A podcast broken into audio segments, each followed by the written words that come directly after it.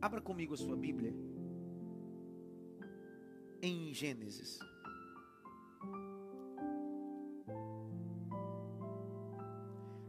Capítulo 30.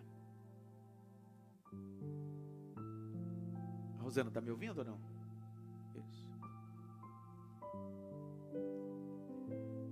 Eu vou falar sobre 12 tribos. Hoje é o primeiro dia eu sempre chamo o primeiro dia como guisa introdutória da série. Tendo em vista que o assunto é maravilhoso, poderoso, só que eu preciso que você se conecte a o conteúdo, que é a palavra. Então eu queria agora, eu vou falar de uma tribo hoje. É uma tribo muito simples, eu vou falar rápido mesmo. Só que eu preciso te mostrar algumas coisas que são importantes. Passa para mim. Isso é importante. Jacó é um patriarca. Jacó é a terceira geração da bênção patriarcal. Abraão, Isaac e Jacó. Jacó vem de uma gestação de gêmeos. Esaú, que em hebraico significa peludo, nasce primeiro. E em seguida Jacó. Agarrado no calcanhar do seu irmão. E daí vem a expressão Iacov, aquele que agarra. É de Jacó que vem a descendência das tribos de Israel. Cada tribo tem a sua bandeira. Números capítulo 2, de 1 a 34. Cada tribo tem uma carga de símbolo visual, não é só um ensinamento auditivo, mas também visual. Passa para mim. Jacó se relaciona, na verdade, volta, porque eu preciso explicar isso aqui. Jacó se relaciona na casa de Labão por uma das mais belas mulheres que ele se apaixona. Ele trabalha por Raquel, mas o que ele recebe de presente é Lia. Em algumas expressões está Leia, é uma vocalização hebraica. Na verdade, a vocalização é Lia. Só que quem ele é apaixonado é por Raquel. Se você ver aí no slide, você vai ver que Zilpa é serva de Lia e Bila é serva de Raquel. Jacó vai se relacionar com as duas esposas e com as servas das esposas. Ele trabalha por uma, recebe outra e depois ele trabalha por Raquel. São dessas quatro mulheres que vão nascer os doze filhos de Jacó. Entretanto, existe uma coisa que a gente precisa resolver antes de falar das doze tribos doze filhos não corresponde às doze tribos. Porque alguém diz assim: Eu estou ansioso para falar da tribo de José. Eu disse: Não tem.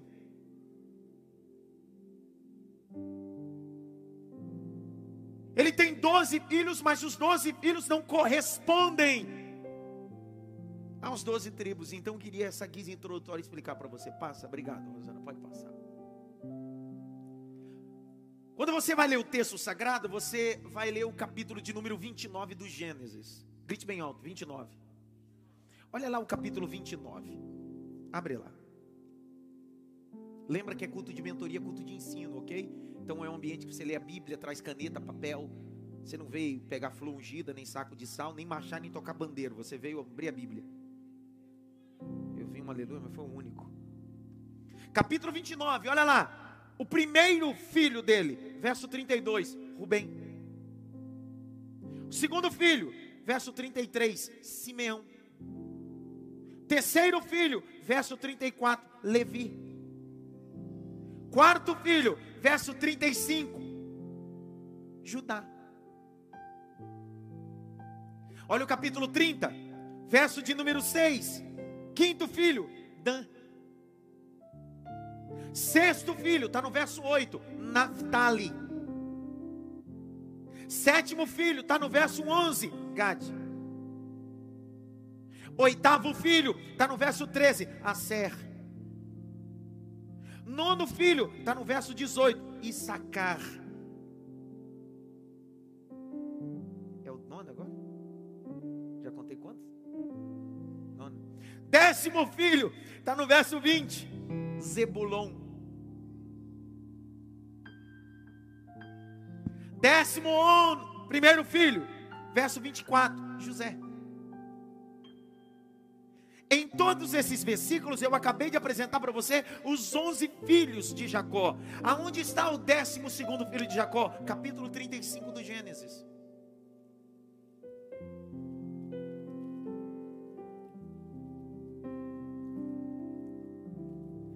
Capítulo 35, verso 18.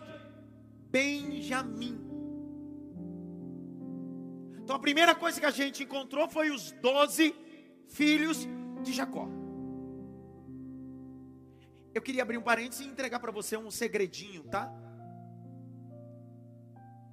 Jacó, ou José não é o caçula dos filhos. O caçula dos filhos é Benjamim. Quando você abre o capítulo 37, vai dizer que ele é o querido do pai. Ele não é o querido porque é caçula. Porque no capítulo 35 Benjamim já tinha nascido. Ele é querido porque ele decide andar perto do pai. Quem decide andar perto do pai, o pai costura uma túnica colorida para aquele que decide andar perto do pai. O pai não costura túnica para quem caminha longe do pai. O pai só costura túnica para aquele que decide caminhar perto dele. Pergunta me por quê? Porque o pai sabe a medida certa desse filho. Então não importa o que aconteça, não se distancie do pai. Uou. Não importa o que aconteça, não se afaste do Pai, porque o Pai está costurando uma túnica e logo, logo Ele vai vestir você. Volta. Preste atenção. Essa é a diferença. Aí tem os doze filhos. Aonde está a substituição? Lembre que a tribo de Levi não foi estabelecida dentro dos halls de território do texto de Josué. Lembre que José também não pôde ser tribo.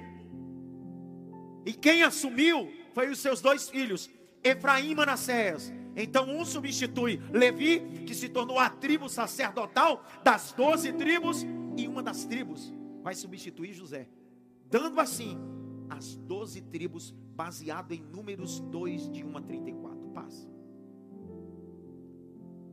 Passa. É aí que se estabelece as doze tribos. Quando você abre a Bíblia Sagrada, no capítulo 2, de 1 a 24 de Números, essas tribos, que não tem a tribo de José, que está estabelecido com as tribos cerimoniais de Deus estão acampadas ao redor do tabernáculo móvel quando era estabelecido no deserto. Porque a ideia de Deus foi estabelecer as tribos para proteger o tabernáculo. É uma linguagem tribal. Entretanto, cada um tem a sua bandeira, cada um tem o seu costume, mas todos marcham para um único propósito. Porque o reino de Deus é muito mais do que a placa da sua igreja. O reino de Deus é muito mais do que o sistema litúrgico do seu culto. O reino de Deus é muito mais do que uma parede preta, uma parede branca. O reino de Deus é muito mais do que um púlpito de acril, um púlpito de madeira. O reino de Deus é aquele que está no centro, Jesus Cristo.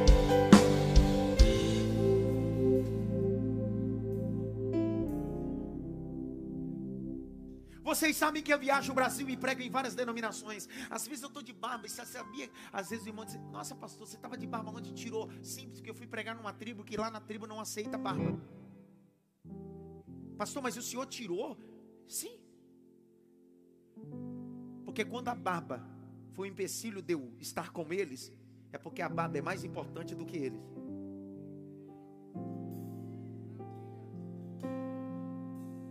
Quando eu brinquei com o pastor Pingo, dizendo essa aqui não precisa de terno. Eu uso terno, faço apologia terno, não. Vocês sabem que eu amo terno. Só que aqui a gente não tem o costume de usar terno e gravata todo culto. Só que tem igreja que eu vou pregar, que é uma tribo que lá só pode subir de terno e gravata. Pastor, o que o senhor faz? terno e gravata. Por quê? Porque maior é o que está no centro. Ah, não glória, vai ficar me assistindo mesmo, né? Maior que está no centro, cara. Outro dia eu fui pregar no, no manto do revaciado como núbrias. E as irmãs começou terra de mistério, terra de mistério. E começou a bater o pandeiro. Eu disse, me dá o pandeiro aí também. Oxê. Ah, dá licença, cara. Deixa o menino rodar. Deixa o menino. Chega, vem. Esse é o grande problema. Porque eu decidi em Deus fazer a exposição das doze tribos, porque cada tribo tem uma característica, tem uma revelação. Só que cada uma tem a sua bandeira. Então vai um recado: se você não se encaixa nessa tribo e não se reconhece na logomarca dessa tribo, para de falar mal, sai fora e procura uma tribo. Para de dar problema, porque de tanto criticar, quem está sendo problema é você. É que são errados, é você que está na tribo errada. Pastor, mas se eu sair daquela tribo que eu não me sinto daquela tribo, eu me sinto daquela outra tribo, será que eu vou sair do propósito? Não, não, eu continuo marchando no deserto e o tabernáculo está no centro. Tem alguém pregando aqui comigo?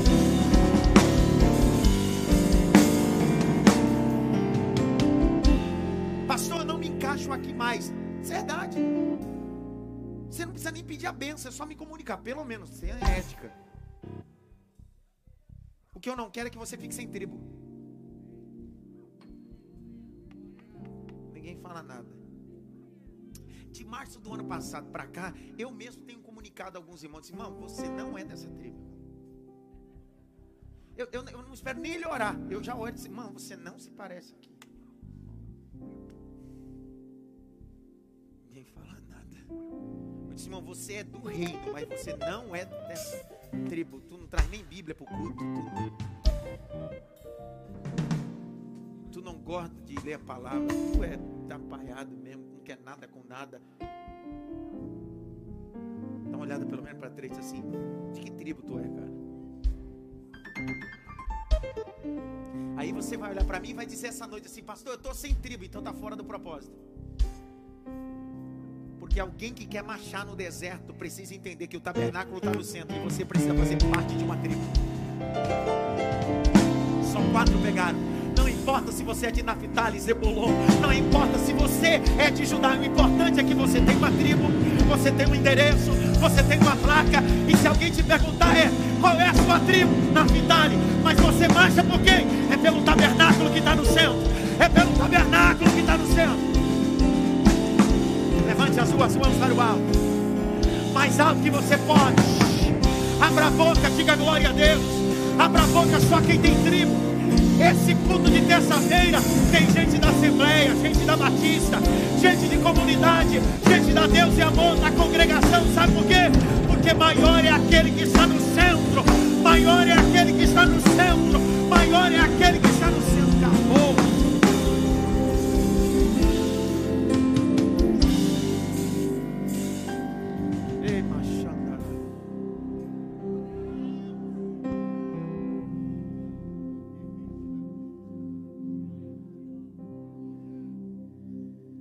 Alto, eu tenho tribo.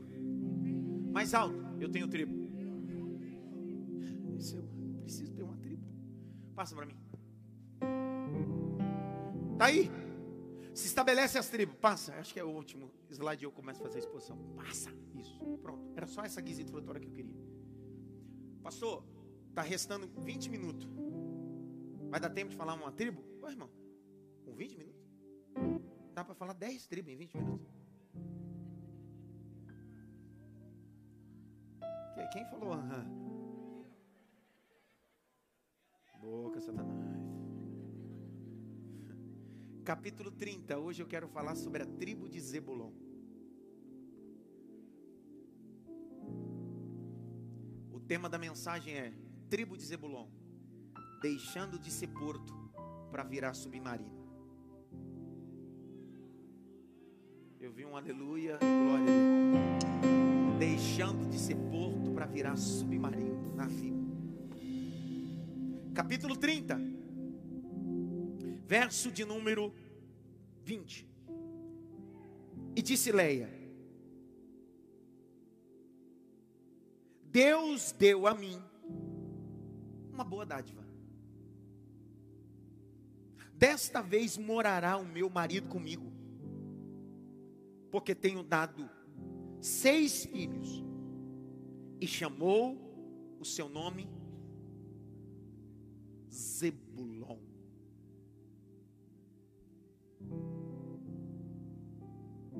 Qual era o grande conflito que Lia tinha? Jacó amava Raquel. O primeiro período de trabalho de Jacó foi por Raquel.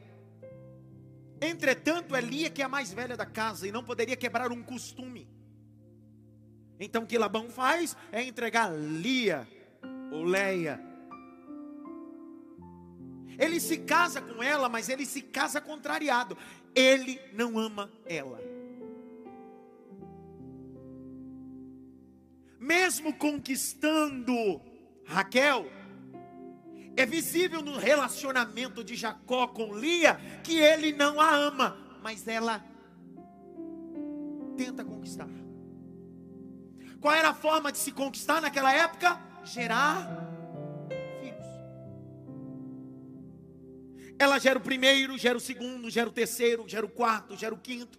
E todos os filhos que ela vai gerando, ela gera com esperança que Jacó durma na tenda dela. Que a tenda dela possa ser a principal, porque a tenda principal era a tenda de Raquel. Era a tenda aonde Jacó pernoitava, vivia. Eu gosto dessa mulher. Sua persistência, ela não desiste. Em meio a todas as rejeições, ela continua gerando. Em meio a todas as rejeições, ela disse: Eu vou gerar. Jacó procura ela como objeto sexual de procriação também. Mas ela está dizendo: ainda que você não me aceite como amor na sua vida, eu vou continuar gerando. Existem momentos na vida que as rejeições não podem impossibilitar de você gerar. Tem gente que se tornou estéril espiritualmente, emocionalmente, por causa das rejeições. Essa mulher está dizendo: é o sexto filho. E ela continua tendo esperança, dizendo: o nome dele será habitação. Jacó morará comigo. Ei, deixa eu te falar uma coisa. Naquela época não é como a gestação hoje. As mulheres nessa época, pensando à luz do texto cultural, Jacó é como beduíno, eles caminham.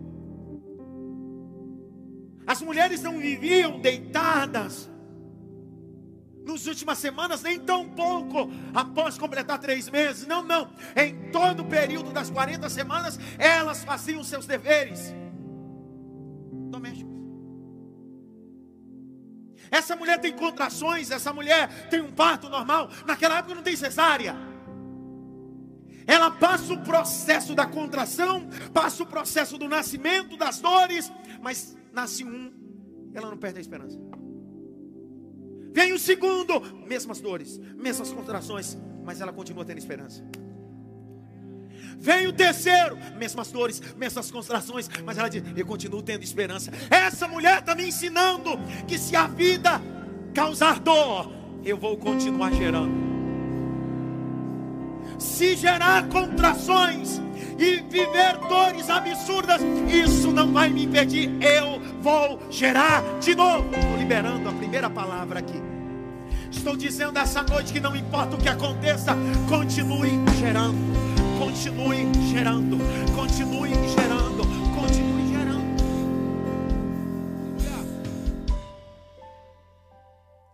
O capítulo de número 30 Ela vai dizer: Não é porque ele não me ama que o que eu gero é ruim, é dádiva.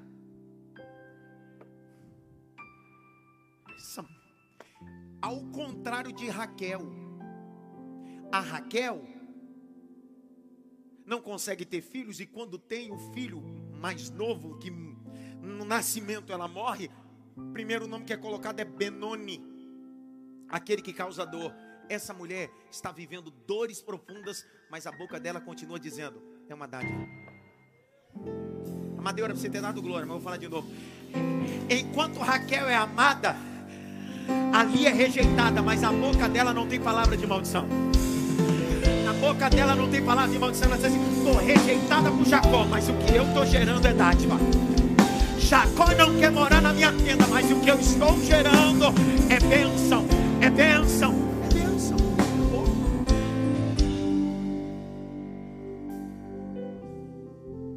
Zebulão, dádiva, presente.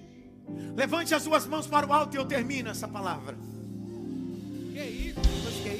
Levanta a mão, pelo amor de Deus. Que isso? Levanta as suas mãos, não vou terminar, não. Levanta. Grite bem alto. Nessa primeira noite. É mais alto que você pode em casa também, vai ter. Nessa primeira noite, eu decidi, em meio às dores, aos problemas, contrações, rejeições, eu estou gerando uma dádiva, um presente vai honrar a Deus. Abra a boca, diga glória, abra a boca, diga aleluia.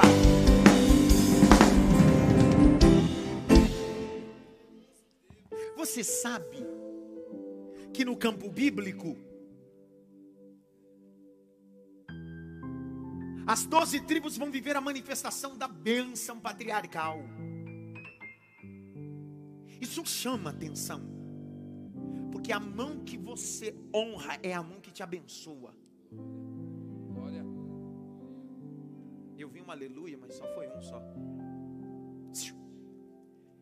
As doze tribos vão me ensinar que eles só terão sucesso, só serão frutíferos, porque eles entenderam que a bênção que estava sobre Abraão passou para Isaac, de Isaac passou para Jacó, e de Jacó passou para os doze tribos. Não, não, não. A bênção de Deus é geracional. A mesma bênção que estava na cabeça do meu avô está na minha cabeça. A mesma bênção que está na minha cabeça eu passei para os meus três filhos. A mesma bênção que está sobre os meus filhos vou passar para os meus netos. A bênção de Deus é de geração em geração.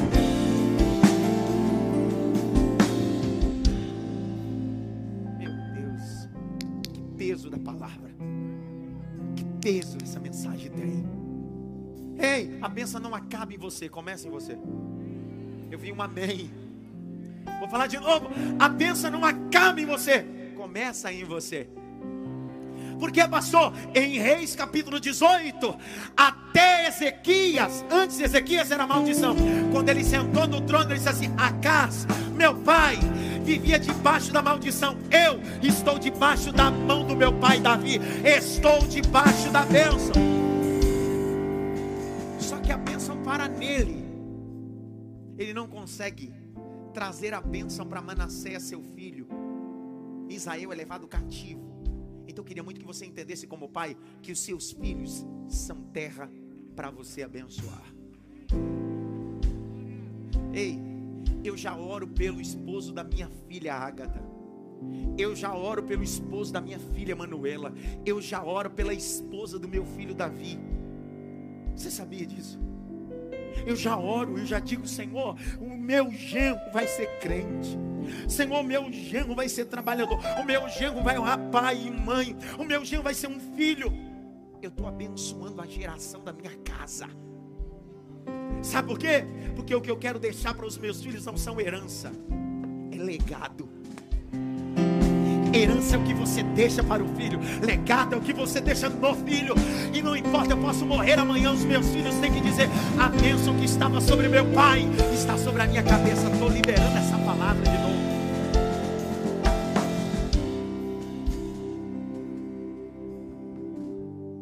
está me ensinando? Que as doze tribos vão viver a bênção da mão.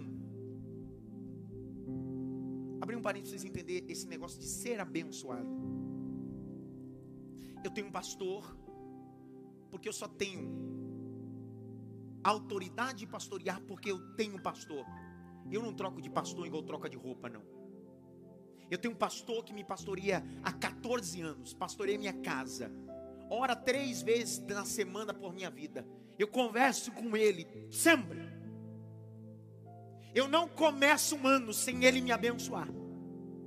Todo ano eu pego minha esposa uma oferta de gratidão, mesmo que eu tenha contato direto com ele. Todo ano, ou dia 1, ou dia 2, ou dia 3, eu vou até ele, levo uma oferta de gratidão, me ajoelho com a minha esposa e diz: abençoe meu ano. Por que, pastor? Hebreus capítulo 7, verso 7, sem contradição alguma, o menor é abençoado pelo maior. A grandeza do homem não está na sua oratória, não está na sua influência, está na sua autoridade. Eu gosto de Abraão, por que, que Abraão é detentor da bênção patriarcal? Porque o capítulo 14, verso 18 e 19, o texto diz que quando ele se encontra com Melquisedeque, que é rei de Salém, sacerdote, ele diz: Eu preciso ser abençoado. Por que, que ele abençoou Isaac? Porque ele se rendeu à bênção de um sacerdote. Porque você só tem autoridade de abençoar pessoas quando você já se prostou. E isso não é reverência, adoração. É se submeter à autoridade. Submeter à autoridade não é rejeição, é reconhecer que você é menor e tem sempre alguém maior. Ninguém fala nada. Você sabe por que, que Rebeca foi escolhida para Isaac? Lembra o texto diz? O texto diz: E chamou Abraão Eliezer, o seu Damasceno, e disse assim: Coloca a tua mão debaixo da minha. Jura? Porque eu não quero que traga qualquer um, eu quero que você traga aquela que está debaixo da minha autoridade. Por isso que tem dez camelos, tem um monte de virgem no poço, e só ela dá água para Eliezer, o Damasceno e os dez camelos. Por isso que no capítulo de número 26, verso 62, quando Isaac está saindo ao campo para orar, o texto diz que de longe Isaac vê os dez camelos, Eliezer e Rebeca. Por quê, pastor? Porque a escolha de Rebeca não é escolha visual, não é por beleza, é debaixo da bênção, é debaixo da orientação. Deixa eu falar uma coisa para os jovens dessa igreja. Se seu pai e sua mãe não abençoam o teu namoro, não entra nisso, isso é laço do diabo. Não vai contra a bênção de um pai e de uma mãe. Porque um casamento só é bem sucedido quando um pai e uma mãe, com uma autoridade sua, está abençoado.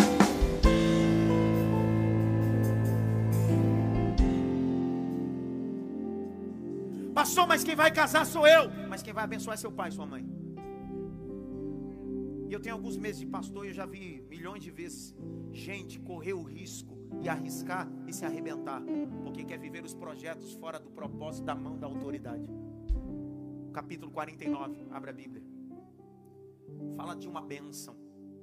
Jacó vai abençoar as doze tribos. Jacó vai abençoar sua descendência essa descendência vai receber uma carga espiritual. Grite bem alto: carga espiritual. Não mais alto, carga espiritual. Olha o capítulo 49. Qual é a bênção que está sobre a tribo de Zebulon? Capítulo 49, verso de número 13. Lê para mim, Rodrigo. Vai. Zebulon habitará no porto dos mares. Para, circula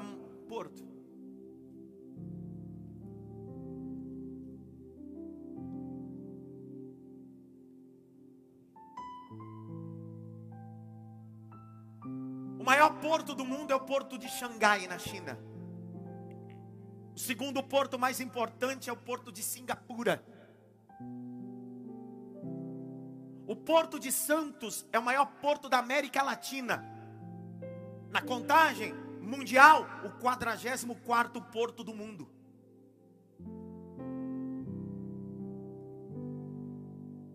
Qual a importância de um porto?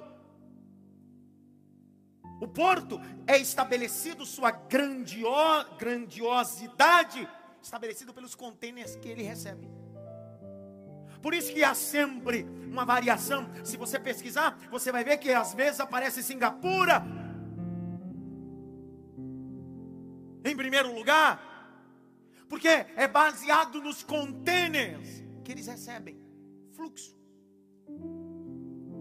Qual é a finalidade de um porto? Se você for ler a luz da etimologia do porto e sua funcionalidade, é um lugar de descarga,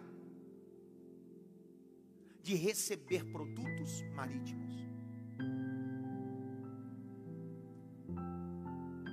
Quem já foi no Porto de Santos sabe do que eu estou falando. Você vê aquela grandiosidade de contêiner, vindo de todo lugar do Brasil, do mundo, Brasil não do mundo. O porto é um lugar que foi preparado para receber carga. O porto foi preparado para receber peso. Jacó está olhando para Zebulon e está dizendo para ele: Você foi preparado para receber e suportar o peso. Jacó está olhando para Zebulon e está dizendo: Filho, muita gente vai te procurar pesado e vai se aliviar em você, porque você terá capacidade de aliviar pessoas. Meu Deus. Você fica olhando para a sua vida e diz: por que, que fulano me liga? Por que, que ciclano pede para falar comigo? Por que, que Beltrano? Por que, que eu não procuro fulano, Beltrano, psicólogo, pastor? Por que, que vem a mim? Porque você foi preparado para isso. Tem gente que navega a vida cheio de contêiner, cheio de peso, cheio de traumas, cheio de situações, não consegue dividir com ninguém, não consegue descarregar com ninguém, mas quando encontra com você diz: "Eu não sei o que você tem". Parece que você tem uma benção. Qual é a benção? É a benção de Zebulon. Eu posso me abrir com você. Eu estou liberando essa palavra essa noite dizendo: você é um porto que vai receber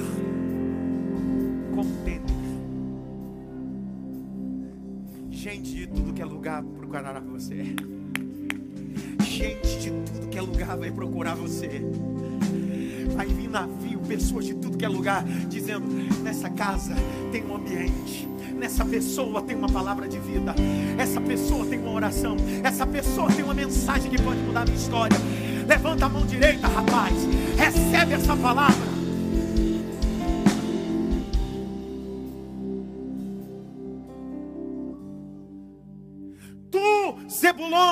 Será um porto dos navios.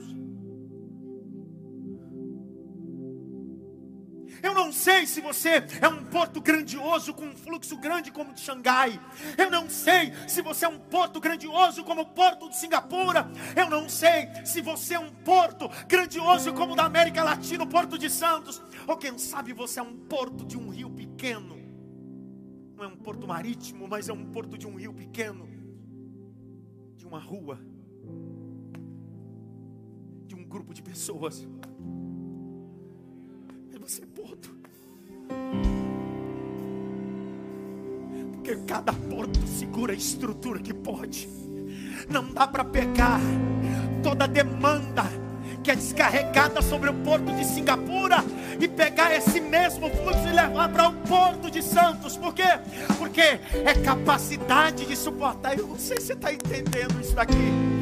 Deus está dizendo: nada que veio para você é insuportável. Eu vou te dar força.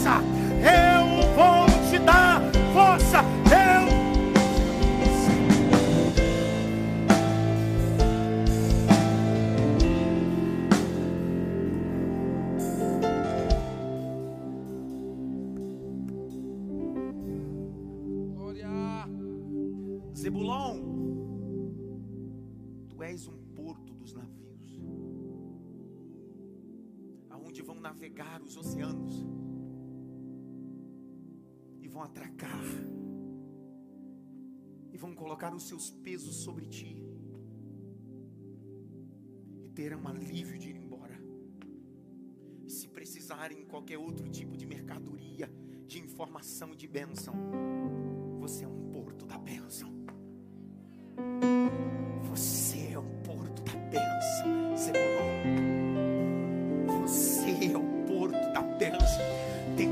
bênção para qualquer um que chegue perto de você.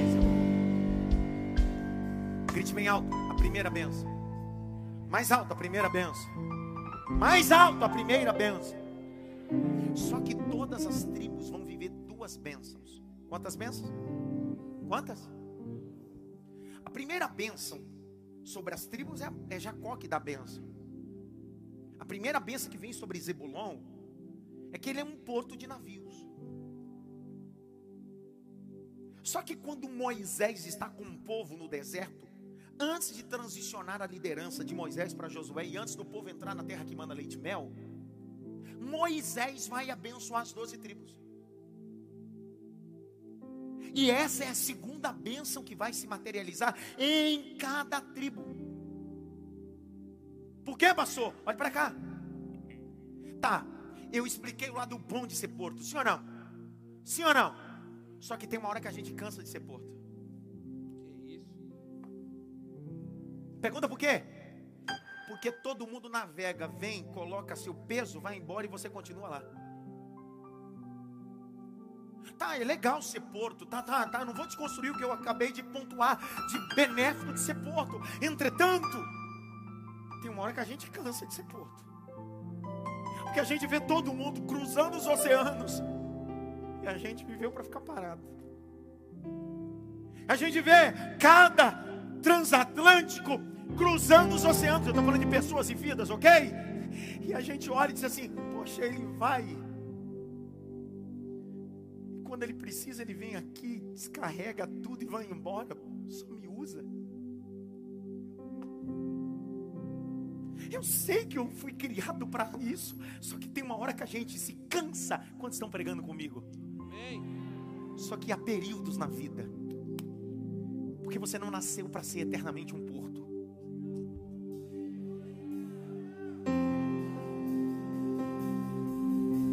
Tem alguém desse lado cultuando comigo aí? Estão me ouvindo aí? Estão recebendo a palavra ou não? Tem alguém desse lado recebendo a palavra, me ouvindo aí? Você entrou essa noite, o primeiro ciclo da sua vida é: eu sou um porto, Deus me fez para suportar os contêineres, as coisas. Entretanto, uma hora você se cansa de ver todo mundo navegando, todo mundo indo embora e você ficando. Por isso que Deus decidiu essa noite abrir essa série dizendo: Você é Zebulon, e o tempo de ser porto acabou. O tempo de ser porto acabou. O tempo de porto acabou. Porque, pastor, é simples. Agora eu vou navegar. Agora eu vou navegar. Cinco estão pregando comigo. Agora eu vou navegar.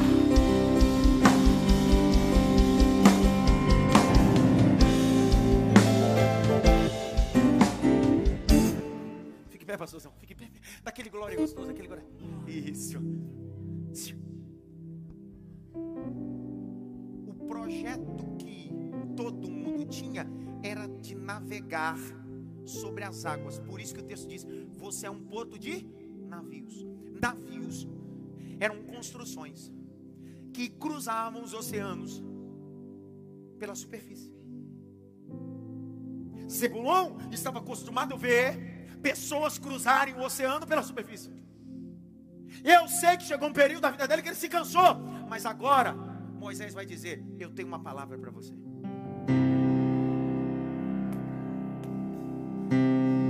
Você não pegar agora, Godói, você vai ver o que fazer você. Capítulo 33 de Deuteronômio. Abra a Bíblia. Deuteronômio 33. Ambiente parado.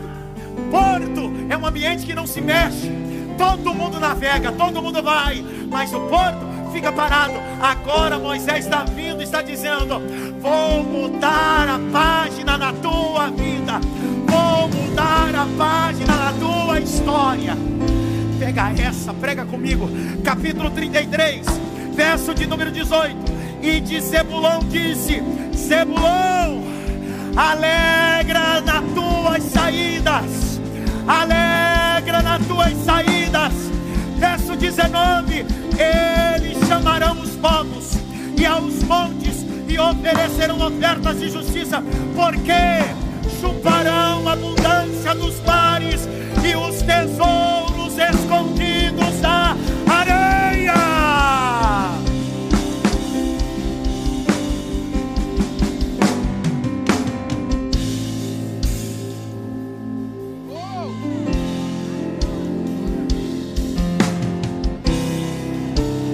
Levanta as suas mãos para o alto, rapaz. Se você veio dar glória, dá glória, rapaz.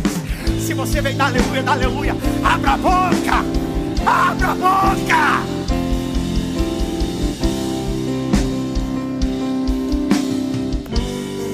Pega essa, amigo, você não deu glória até agora. Ele era porto. Os navios andavam pela superfície. Agora Moisés, através de Deus, está dizendo: Você não será navio. Você será submarino. Não, é eu que estou dizendo. Verso 19, velho. E eles chamarão os povos ao monte. E aqui apresentarão oferta de justiça, porque chuparão a abundância dos mares. Pera, pera, pera, pera, pera, pera. O único que tem poder de chupar coisas no fundo do mar são submarinos ou plataformas petróleo. O pré-sal não dá na superfície, o pré-sal só dá lá na profundeza.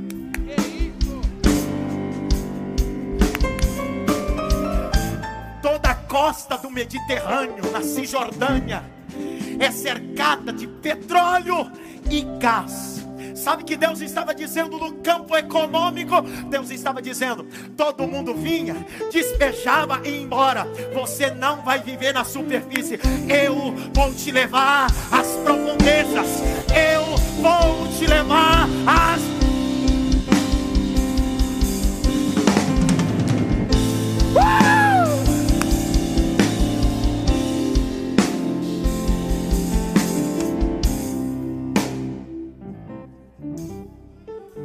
alto.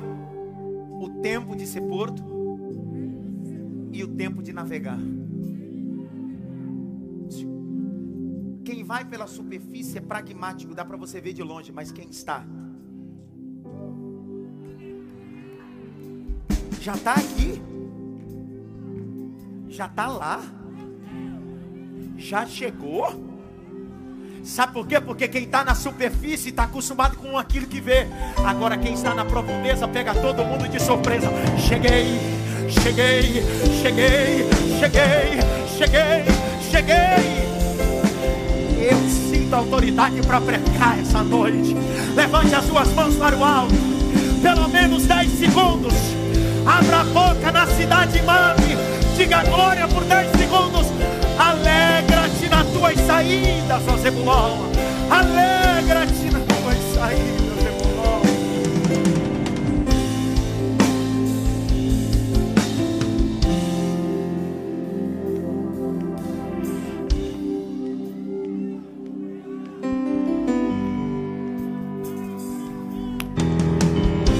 Ueramacancho revarassuri me calagasse. Ei, camachore mecando revassaio. Aleluia. Agora você não me ouve mais, é claro, já te ouvi tanto, que recebi tantos contêineres, eu preciso viver o segundo tempo de Deus. Agora está na hora de eu virar um submarino. Isso! Quando os mesmos te procuravam e você, como porto, recebia, agora não é você que mudou, é Deus que decidiu te mudar. Agora você não é mais porto, você é submarino.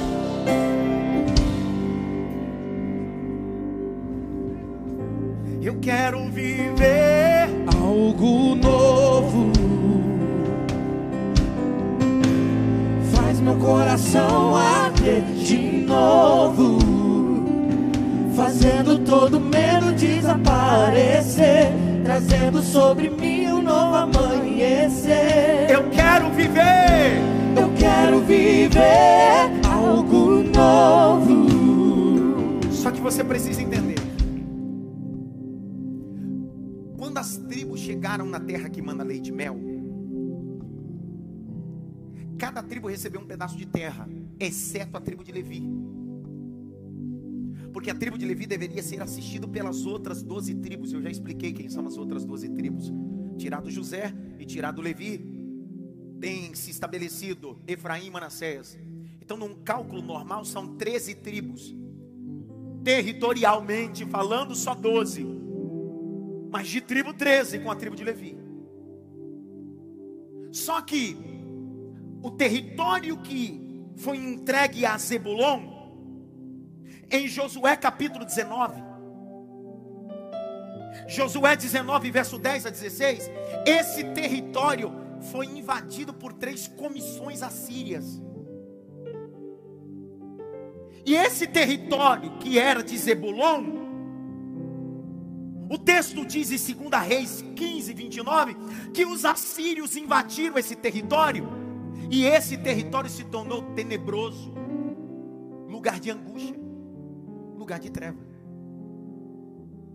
Como é que a tribo que tinha a bênção de ser porto, que agora tem a bênção de ser submarino, e agora quando chega na terra, goza de um período dessa terra, entretanto, quando o cativeiro vem, porque eles são levados cativos, ou estabelecido cativo deles, assírio, o território de Zebulon se torna um território de vergonha e de treva. Isaías capítulo 9, abre aí.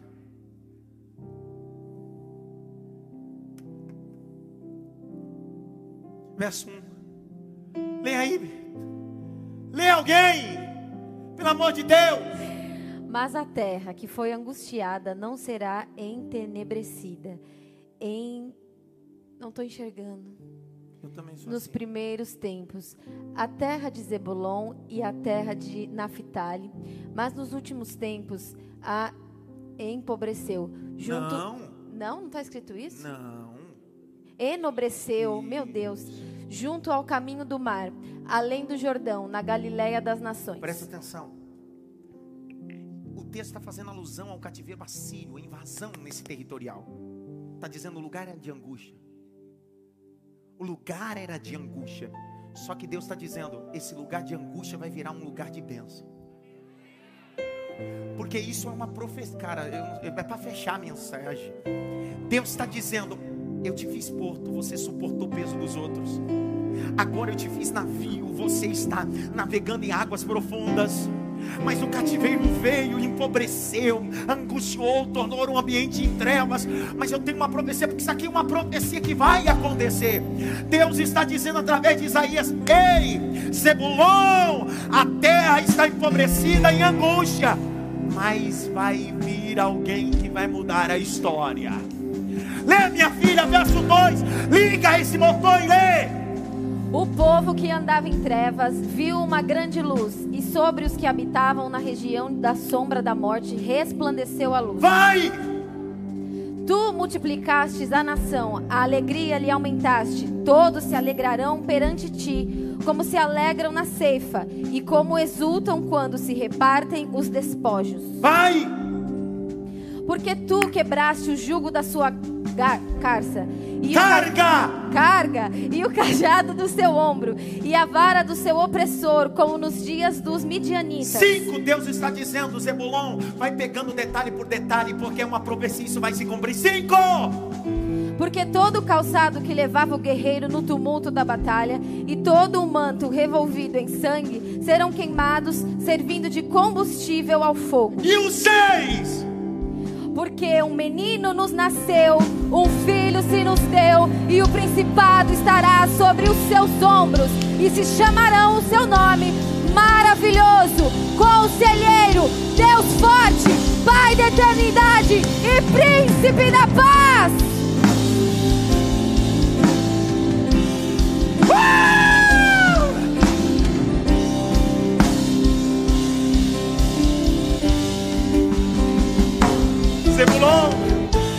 Era porto. Zebulon, você virou navio. Zebulon, agora Você foi invadido, está vivendo um tempo de treva, está vivendo um tempo de angústia, mas fica tranquilo. A luz vai vir sobre essa terra. A luz virá sobre essa terra. Se você der glória agora, eu vou ler. Conforme eu ler, você entender, eu termino a mensagem com você em pé glorificando. Se você não entender, você fica aí até semana que vem. Sabe por quê? Porque um dia o menino nasceu. Eu vou ler ainda, não ainda. Um dia o menino nasceu, foi apresentado no templo, cumpriu a parte da profecia, o menino vos nasceu. Ele vos será chamado maravilhoso, conselheiro, Deus forte, Pai da eternidade, príncipe da paz. Entretanto, o texto diz: e ele pisará no ambiente de trevas. E haverá luz. Jesus se manifesta no Jordão. João Batista está batizando. Ele diz: Eis o Cordeiro de Deus que tira o pecado da humanidade. Três anos e seis meses é o seu ministério. Ele começa a curar, ele começa a libertar. Ele vai em ambientes, ele vai em Caná na Galileia, ele vai em Betânia, ele vai em Tiro, ele vai em tal lugar. Só que de repente Jesus olha a agenda dele, a agenda dele é profética. Ele olha os discípulos assim: Eu preciso cumprir uma profecia. Os discípulos dizem que profecia. Isaías disse que eu tinha que passar na terra de Zebulon. Aí os discípulos dizem assim: O Senhor vai fazer o que na terra de Zebulon? Eu vou cumprir uma palavra. Mateus capítulo 4. Mateus capítulo 4. Verso de número 13. Deixa que eu leio essa. Deixa. Deixando Nazaré, foi habitar em Cafarnaum cidade marítimas, nos confins de Zebulon e Naphtali. Verso 14: Para que se cumprisse o que foi dito pelo profeta Isaías: Vai a terra de Zebulon, a terra de Naphtali, junto ao mar além do Jordão da Galileia das nações. 16: O povo que estava sentado em trevas viu a grande luz, viu a grande luz, viu a grande luz, viu a grande. Ah! Eu quero viver! Eu quero viver algo novo. Faz meu coração Faz meu coração arder de novo. Todo medo desaparecer. Trazendo sobre mim um novo Eu quero ver só amanhecer. você em casa no tempo, eu quero. Eu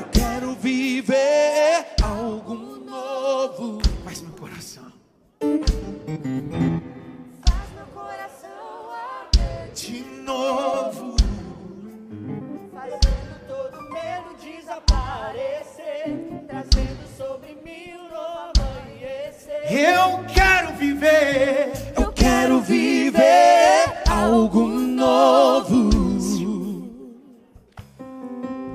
Há períodos na vida que você é porto, porque Deus te preparou para isso, para suportar peso de algumas pessoas, para que as pessoas possam continuar a sua jornada, a sua caminhada. Só que existe o segundo estágio, e a segunda bênção é: alegra-te na tua saída. Você não será eternamente um porto, um lugar, um ambiente onde se deposita peso. Você vai navegar, só que você não vai estar na superfície, você vai para águas profundas vai sugar. Fala de petróleo, fala de pré-sal, fala de gás, fala de riquezas, de preciosidades, de coisas ocultas. Só que na vida existe a terceira etapa. Você passa por cativeiro, por problemas, ser invadido pelos assírios. E o ambiente, a terra que era paz, luz, agora está em trevas. Só que Deus usou o profeta Isaías dizendo: Ele vai nascer. E Jesus não veio só para morrer na cruz, ele veio para cumprir todas as profecias. Eu abro essa série debaixo dessa unção, debaixo dessa exposição bíblica, dizendo que o que nós vamos viver nessas próximas 12 terças-feiras, os teus olhos não viram, o teu ouvido não ouviu, e nem subiu o coração que Deus reservou para você. É só a primeira tribo. para imaginar as outras. Valeu a pena estar aqui hoje? Valeu a pena estar em casa ouvindo essa mensagem? Quantos aqui são Zebulon de Deus? Quantos aqui são Zebulon de Deus? Dá para aplaudir o nome de Jesus só quem é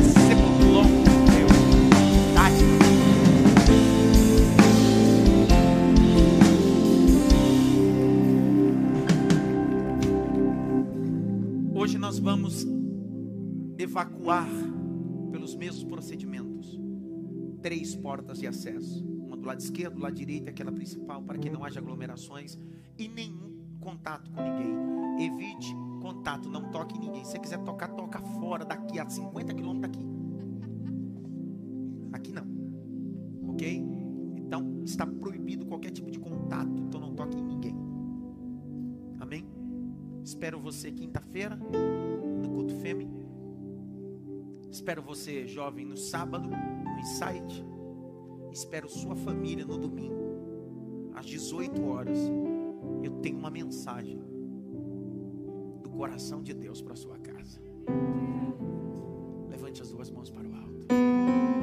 Que a graça do nosso Senhor e Salvador Jesus Cristo, o grande amor de Deus Pai, a consolação e a união do Espírito Santo seja com todos, não só agora, mas para todos sempre. Quantos podem dizer ainda não? Do lado direito tem ação social nossa, ação entre amigos, do carro, dos kits e etc. Passe lá. Tire maiores informações, nos ajude. Nós estamos em uma grande obra e não podemos? Diga amém por isso.